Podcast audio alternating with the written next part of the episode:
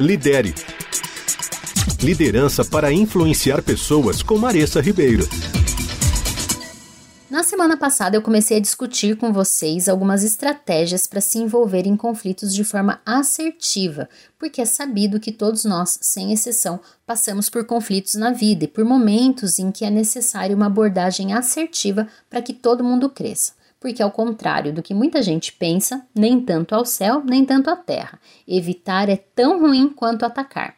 E isso é algo que se pode aprender. Eu falei que o segredo é a assertividade, e para ser assertivo você precisa aprender a se envolver em conflitos saudáveis. O conflito saudável aborda direta e construtivamente o problema em questão, sem ignorar ou banalizar as necessidades de nenhuma das partes. Então, vão aí mais três dicas para vocês. Primeira, não fale em absolutos. Tipo assim, ó, você sempre ou você nunca. Ninguém sempre ou nunca faz nada. Usar essas frases durante o conflito torna as pessoas defensivas e fechadas à sua mensagem. Em vez disso, aponte o que a outra pessoa fez e o que é um problema para você. Atenha-se aos fatos ao invés de julgar as motivações. Se a recorrência do comportamento for um problema, você pode dizer: você faz isso com frequência suficiente para que eu perceba. É diferente de falar, né? Você sempre faz isso. Segunda dica: faça boas perguntas até chegar ao cerne da questão. Não entender o motivo por trás do comportamento de alguém e começar a julgar as intenções e os motivos joga combustível no fogo do conflito. Em vez de apontar as falhas, você deve buscar entender de onde vem esse comportamento. Tente fazer boas perguntas, como: você escolheu fazer dessa maneira? O que, que você quer dizer com isso? E você pode me ajudar a entender melhor essa situação?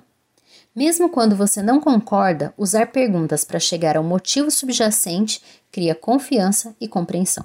Por último, quando desafiar, ofereça soluções. As pessoas não gostam quando sentem que você está tentando desmontar a ideia delas logo de cara.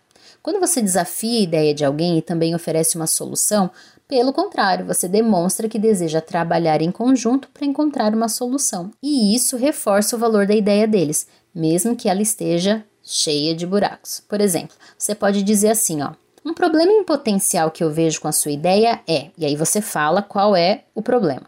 No entanto, eu acho que a gente pode superar esse problema se a gente puder descobrir uma maneira de, e aí você dá a sugestão.